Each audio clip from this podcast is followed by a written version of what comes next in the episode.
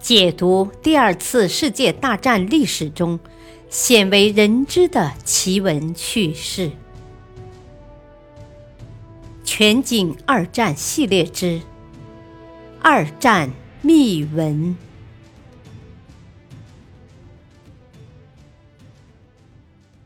第八章：斯大林格勒的转折。第三集。大本营的奇特气氛，这种气氛是怀疑和愤怒的混合物。人们不信任同事，希特勒又对每个人都怀疑。德国武装部队总参谋长约德尔曾经是希特勒最亲密的部下。约德尔到达高加索地区后，发现部队疲劳不堪，无法继续前进。约德尔返回大本营，向希特勒说明情况。希特勒朝他大喊：“你的工作是让部队前进，而不是来对我说办不到。”九月末，哈尔德上将被解除总参谋长一职。那时，库特蔡茨勒上将还只是一个集团军群的参谋长。他突然被召到柏林，没有告诉他去干什么。库特蔡茨勒乘飞机赶往柏林，希特勒像往常那样对他训话。希特勒足足说了半个小时，希特勒不停地说个没完，库特蔡茨勒不敢打断他的话。希特勒对东线的战局发展，尤其是对进攻的中断十分不满，像往常一样，希特勒没有意识到目标选择错误。能使用的兵力不足，无法达到目的。相反，希特勒指责部队和他们的指挥官。希特勒怒不可遏地提到李斯特元帅和哈尔德上将的无能。希特勒最后说：“我决定任命你为陆军总参谋长。”这是希特勒常用的方法，每次失败都把责任推卸给别人，再撤职。委派新人，库特蔡茨勒接任了总参谋长一职。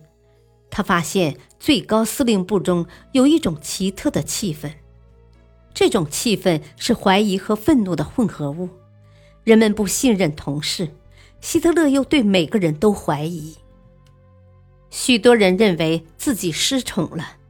希特勒发脾气的对象是整个东线部队，特别是那些司令们。希特勒深居浅出，与任何将军都不握手。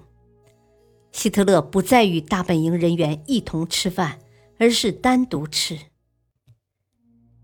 希特勒来到会议室，向人们生硬的点头，皱着眉头听汇报，在与军官们生硬的点头后离开。当时东线的整个局势是非常糟糕的。再看看北线。北线共有两个集团军群，由陆军元帅冯·屈希勒指挥的北部集团军群，和由冯·克鲁格陆军元帅指挥的中部集团军群没有参加夏季攻势。北线比较平静，但不幸的是，他们的后方没有预备队。在北线，列宁格勒东北的拉多加湖以及德缅斯克。有一支德军几乎被包围了，只有一条狭长的通道能够通行。对于东线的两个集团军群来说，第一个危机是斯大林格勒西北的冯·魏西斯陆军元帅率领的德国 B 集团军群的左翼完全由非德国人组成的师防御。第二个危机是高加索。和斯大林格勒之间的广阔草原上有个大缺口。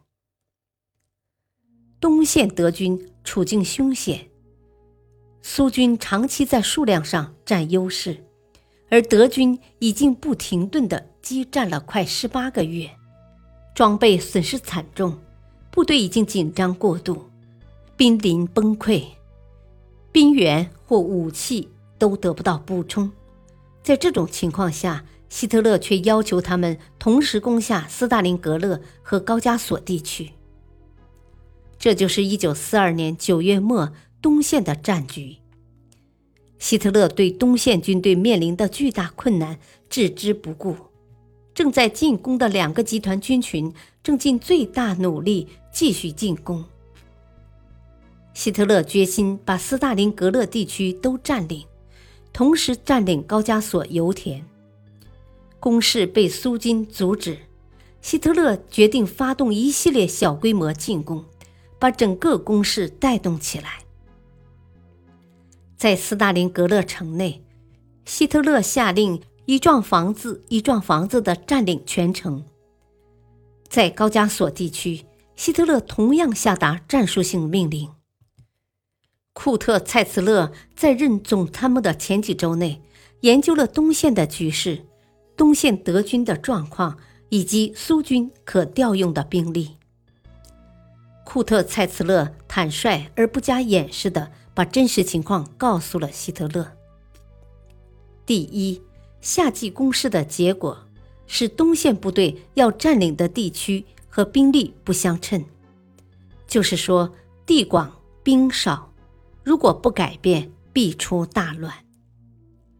第二，东线最危险的地区，就是从斯大林格勒至中部集团军群防区右方的漫长侧翼。这个侧翼由最靠不住的罗马尼亚、意大利和匈牙利部队防守。第三，东线部队每月的损失大大超过了补给，这会带来灾难性的结果。第四，苏联人在训练和指挥上大大改进。第五，应改进部队的后勤工作。使用铁路以保证有更大的机动性，以及其他技术性事项。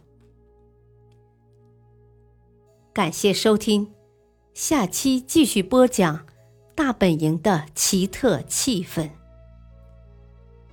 敬请收听，再会。